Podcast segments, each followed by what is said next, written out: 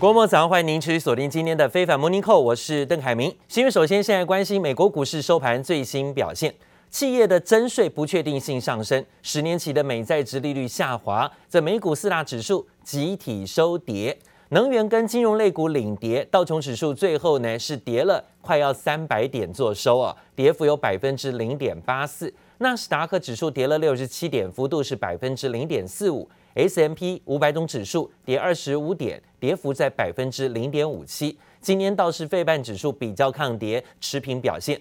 大家也很关注的是苹果电脑公司所公布的最新在新手机的发表会，而且选在美国股市的盘中时段举行秋季发表会，推出了 iPhone 十三多款新产品。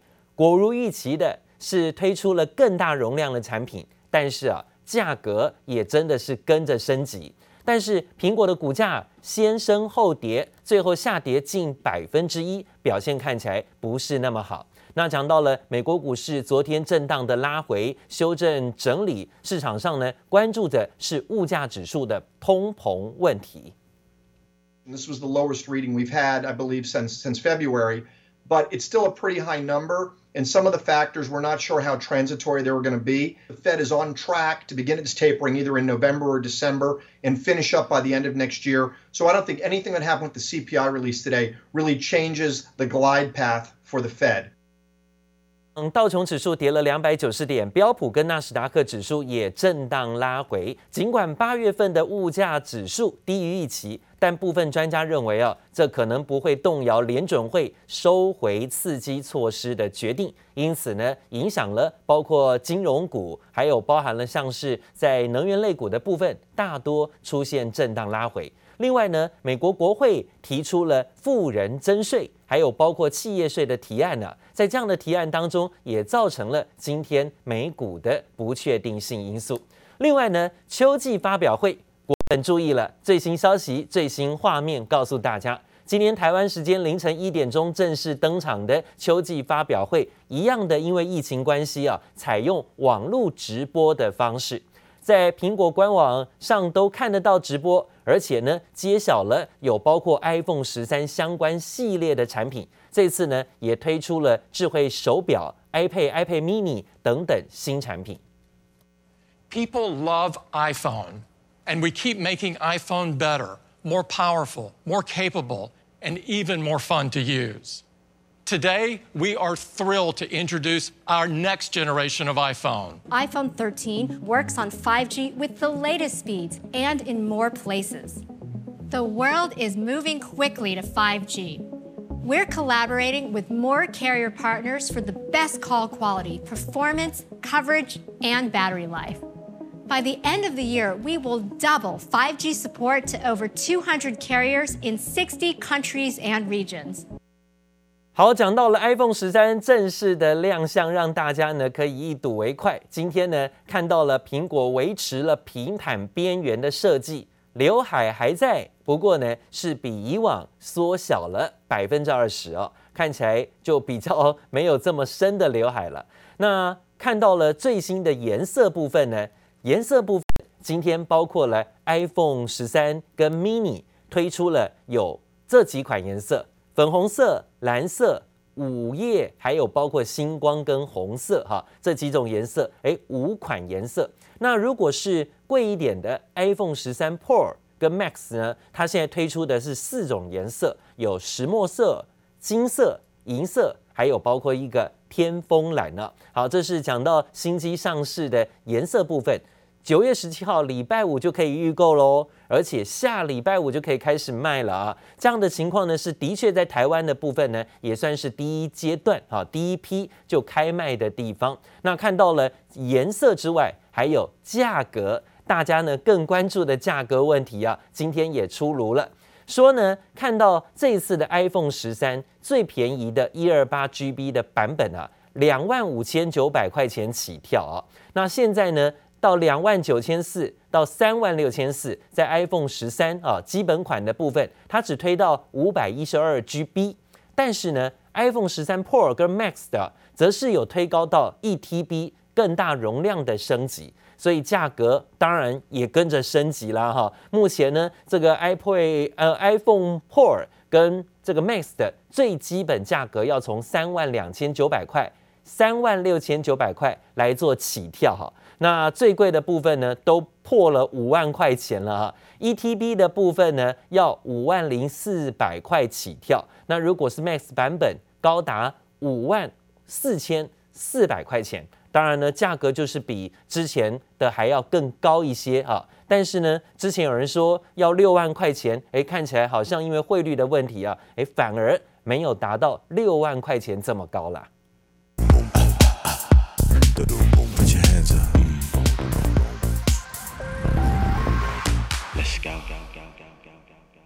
This is iPhone 13. 苹果执行长库克根本不需要多余介绍，光是公开年度旗舰机 iPhone 13系列就已经够吸睛。二零二一年苹果 iPhone 13虽然外观维持上一代平坦边缘设计，颜色选择却多了个可爱的粉红色。万年不变的刘海面积大大缩小了百分之二十，内在也升级搭载五纳米的 A 十五仿生晶片。而果粉最在乎的相机镜头，不止配置改变，还加入了 Cinema Mode 全新电影模式。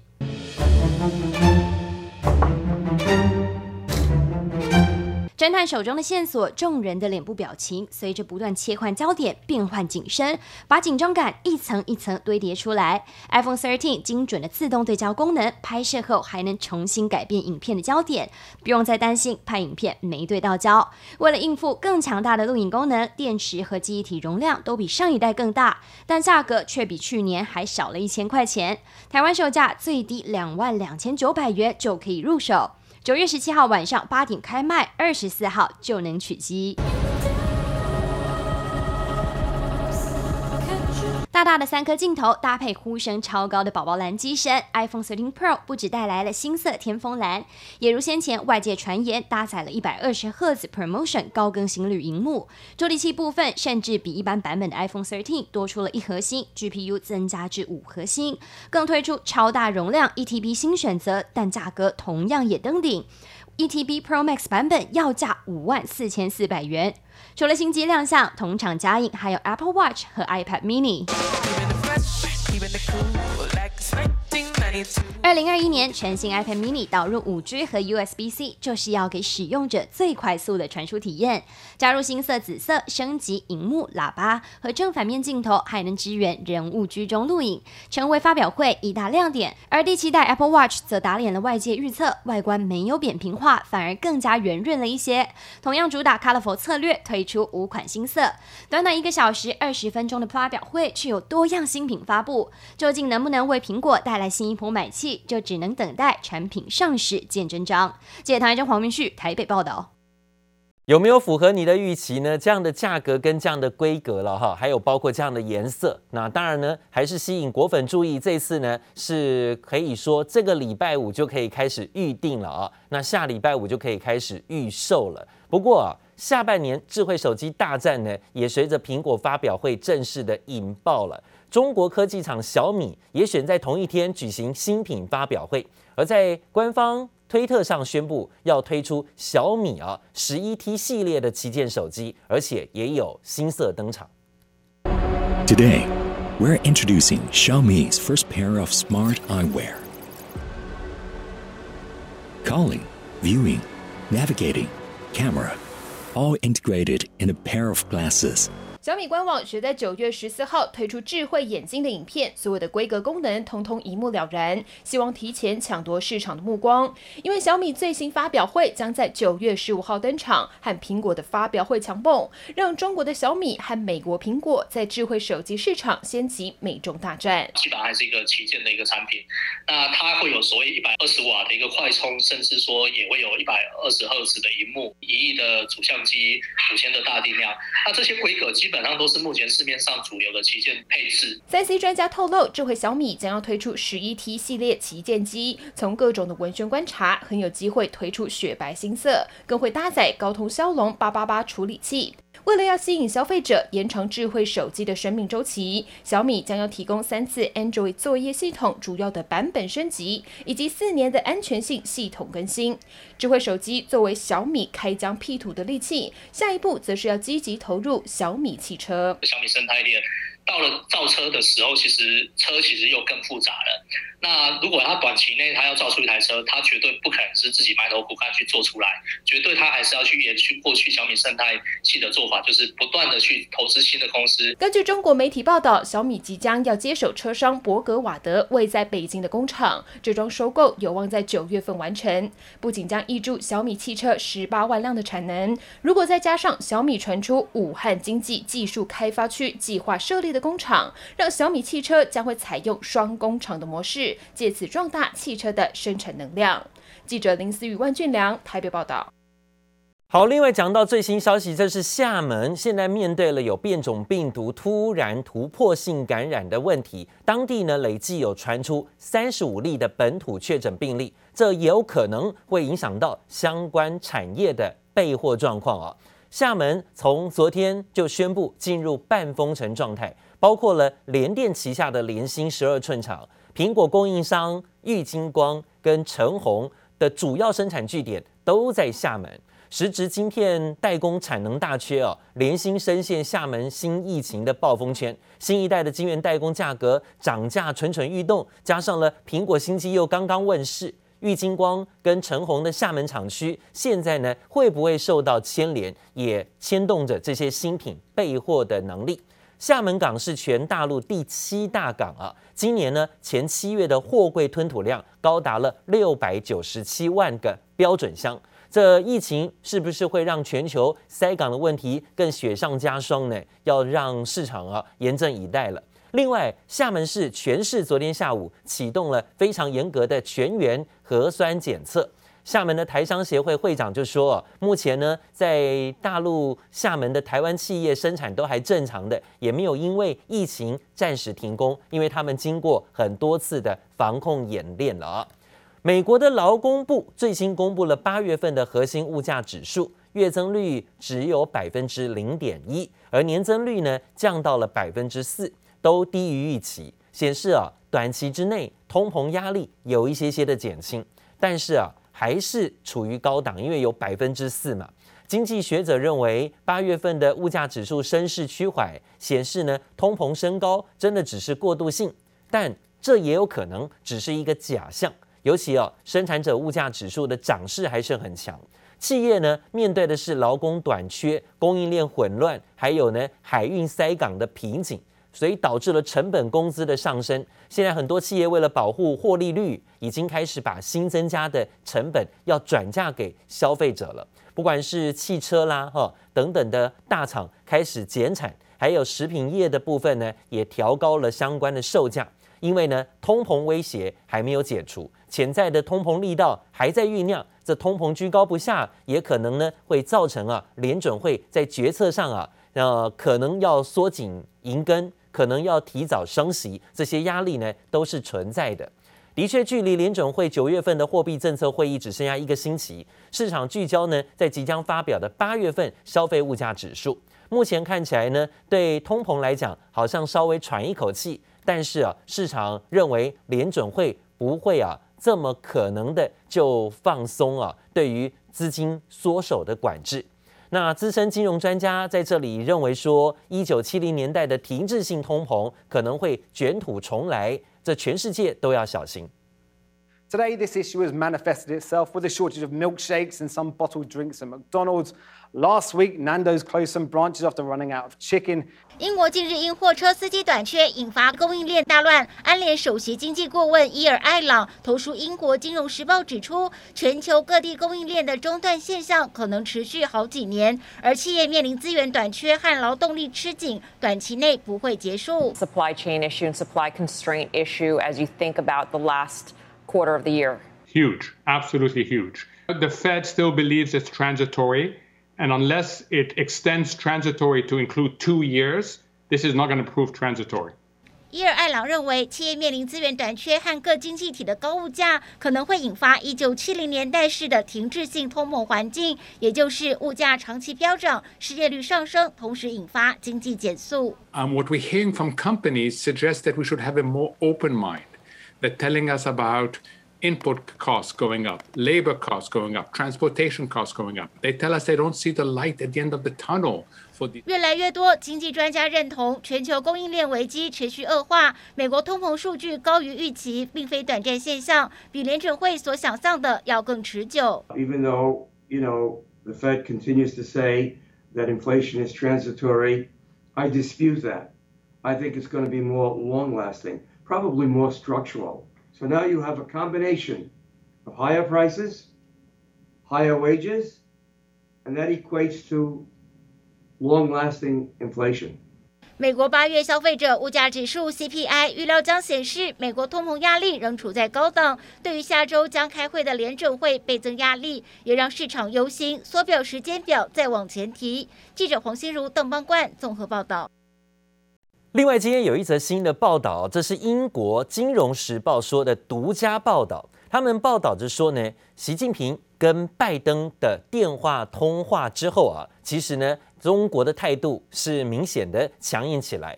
在上个礼拜九十分钟的美中领导人通话，是拜登呢主动的想要直接电话连线啊，跟习近平来沟通啊。但是呢，在双方啊谈论了九十分钟之久的这种所谓的电话高峰会，寻求破冰的情况之下，说不定还想要见个面。传出呢，在《金融时报》的报道是说，这拜登啊请求跟。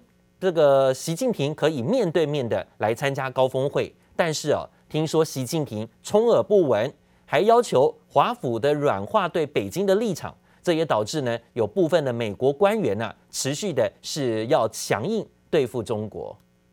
We're told that this phone call came about because of this frustration. President Biden uh, is uh, exasperated, we're told by a senior White House official. He feels that, quite simply, Beijing is unwilling to engage with the United States. He says that lower level Chinese officials, when they meet with US partners, are unwilling to engage in substantive talks and he doesn't see much progress in terms of the relationship, and that's why he wanted to get uh, Xi Jinping on the phone. And it's unclear whether coming out the back of this phone call.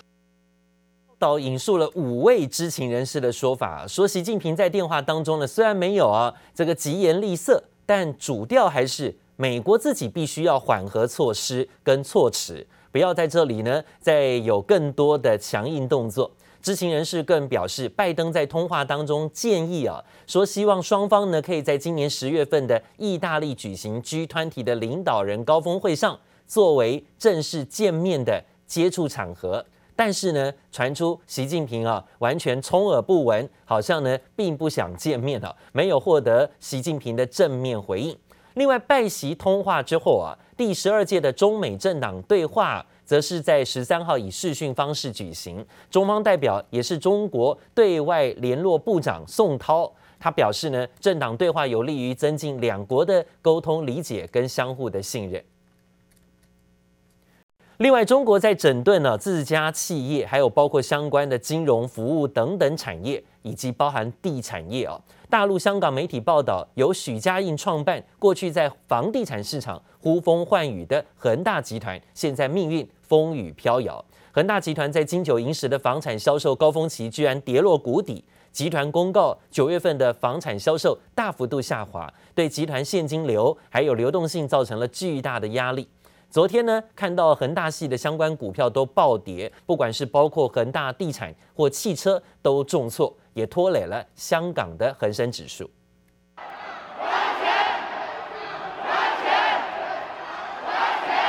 中国恒大集团深圳总部大厅被抗议民众塞爆，疑似有员工也很不满，挡在电梯口外，爆发推挤冲突。